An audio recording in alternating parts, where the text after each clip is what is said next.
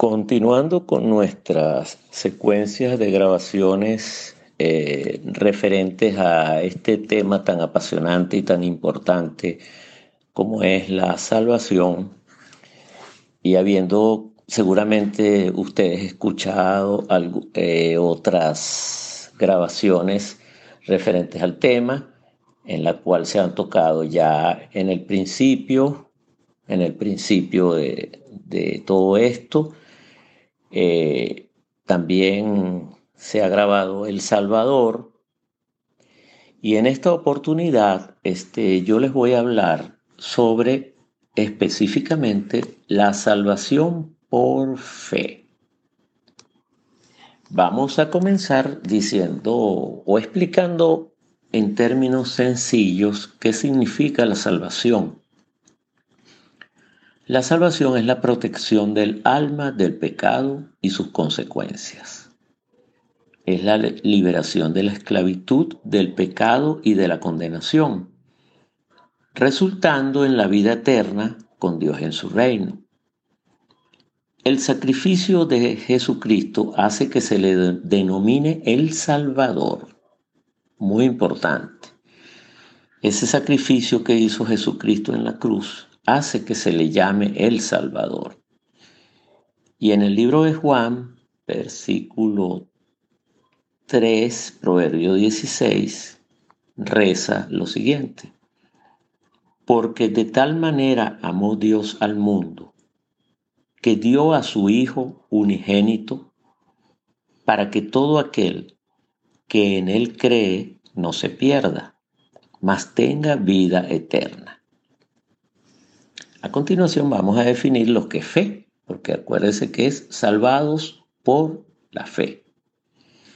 Entonces tenemos que la fe es la creencia o confianza de una persona en relación con algo o con alguien. Y como tal, se manifiesta por encima de la necesidad de tener evidencias que demuestren la verdad de aquello en lo que se cree. La fe es un don que ha infundido el Espíritu Santo en cada persona y esto conduce a tu relación con Dios. Entonces tenemos ya dos conceptos claros que es qué significa la salvación y qué significa la fe. Y como el tema que nos toca ahorita es la salvación por fe, entonces vamos a, a extendernos un poquito sobre este aspecto.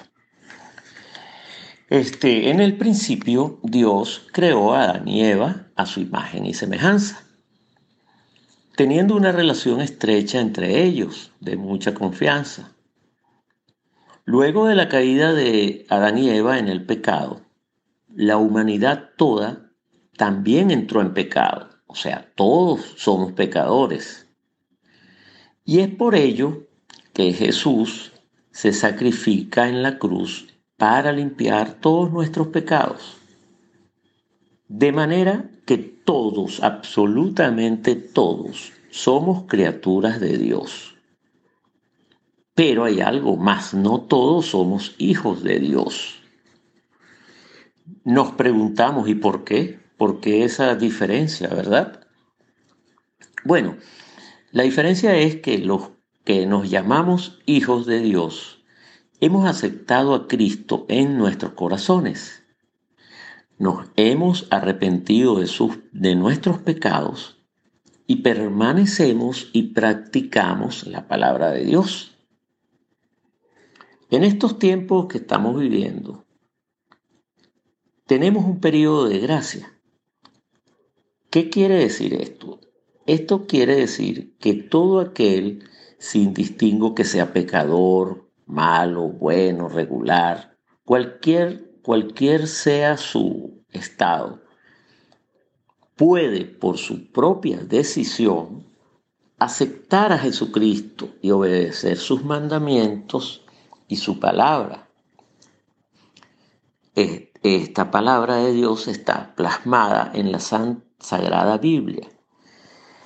El estudio de la Biblia no es solo leer los versículos y proverbios expresados en ella, es analizarlos comprenderlos y ponerlos en práctica. Ahora bien, la salvación a la cual nosotros nos estamos refiriendo en, este, en esta grabación no es la salvación física. O sea, no es salvarse de un accidente, un robo, una catástrofe. Esta salvación es inherente a la salvación del alma, de nuestra alma, a través de la fe y de acuerdo a la aceptación de Jesús como nuestro Salvador. ¿Cómo logramos ser salvos por fe? En primer lugar, aceptar y recibir a Jesús como nuestro Salvador. Y de aquí deriva lo siguiente, aceptar que somos pecadores, saber que la salvación no es por obras y la salvación es por fe.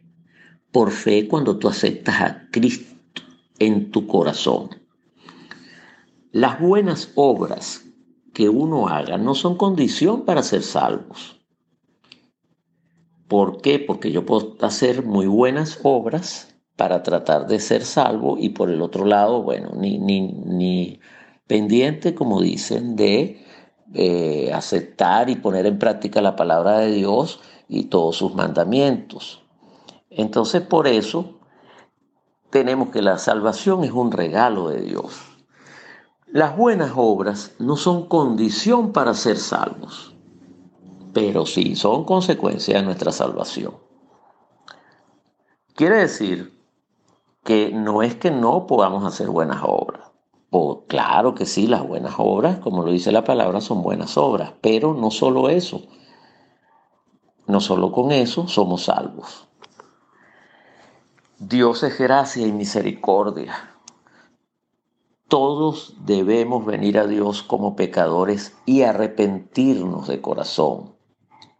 Ustedes que me están oyendo, pónganlo en práctica y sentirán en su alma, en su mente, en su corazón, algo hermoso realmente.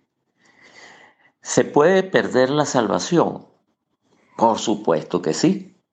Una persona puede haber recibido a Jesucristo y estar en el buen camino, pero si dejare de tener fe y abriera las puertas al mal, entonces perdería la gracia de Dios y no sería su alma salvada. Además, conociendo la palabra de Dios sería una desobediencia al Señor. Y es delicado, pues ya que uno conociendo la palabra de Dios y poniéndola en práctica vaya a caer otra vez en, las tentaciones.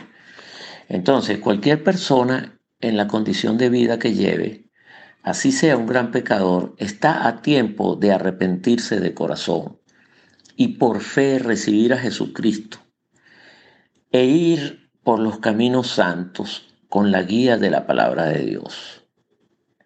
Cuando comienzas a estudiar la Biblia y a entenderla, te das cuenta que a través de ella adquieres muchos conocimientos de vida.